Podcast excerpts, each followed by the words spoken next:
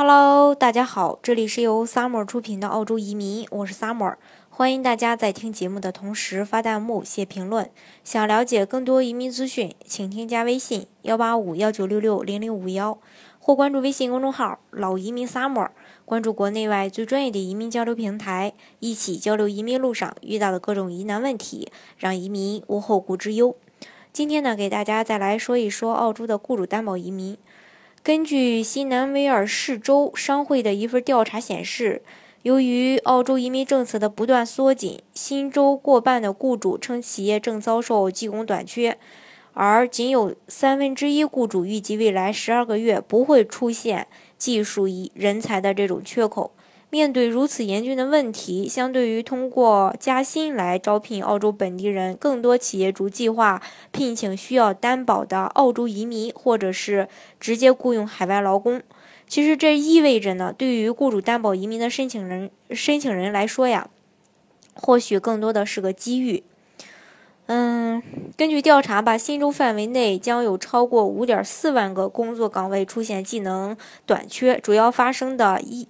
这个一百零八家制造公司中有百分之六十三点三的公司，以及有百分之四十一点三的零售和批发商出现一定程度的技术短缺。在二百八十家接受调查的公司中，百分之五十二点九的雇主称公司已经出现技术人才空缺的职位了。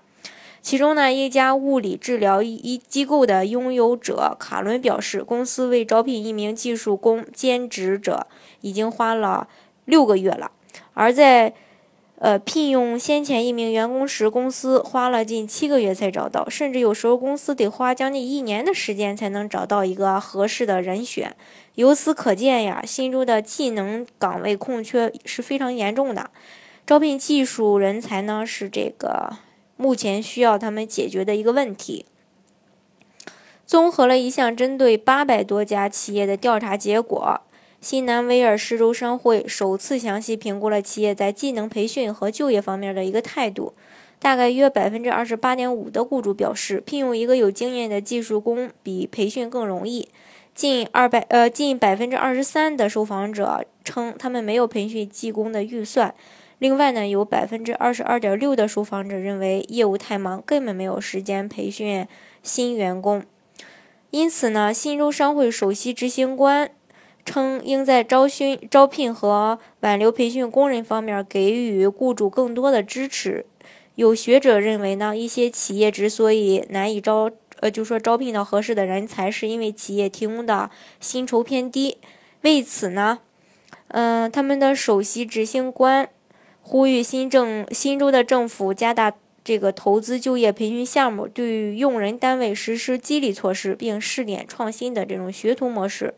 然而，面对新州企业出现的技术短缺，雇主可通过提高更高工资、更好职业机会和培训机会来解决。但在一份针对一千六百名雇主的调查中，仅仅有百分之一的雇主打算通过加薪来填补岗位空缺，而更多的企业计划招聘澳洲移民或者是雇佣海外劳工。部分雇主说，